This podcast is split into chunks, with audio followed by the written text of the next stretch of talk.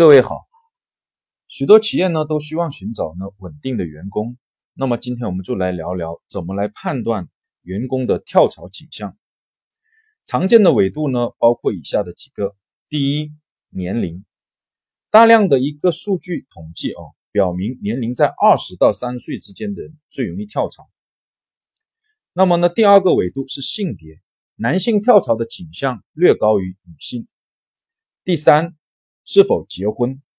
那么呢，结了婚以后，因为希望有一个稳定的经济收入，因此跳槽的倾向呢也会偏低。第四，跳槽的经验。那么除了以上这些常规的一些纬度以外，我们还可以呢从两个准确性呢比较高的纬度去判断。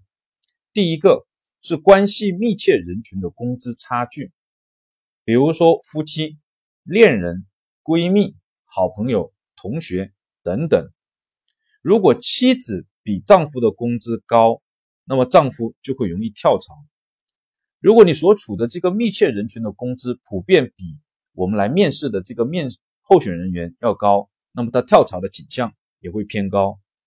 那么第二个纬度呢，也就是密切人群的跳槽情况，因为呢人属于一个群体，就会受这个群体的行为跟观念的影响。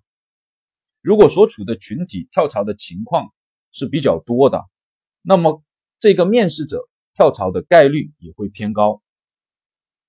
好，就讲到这，谢谢大家。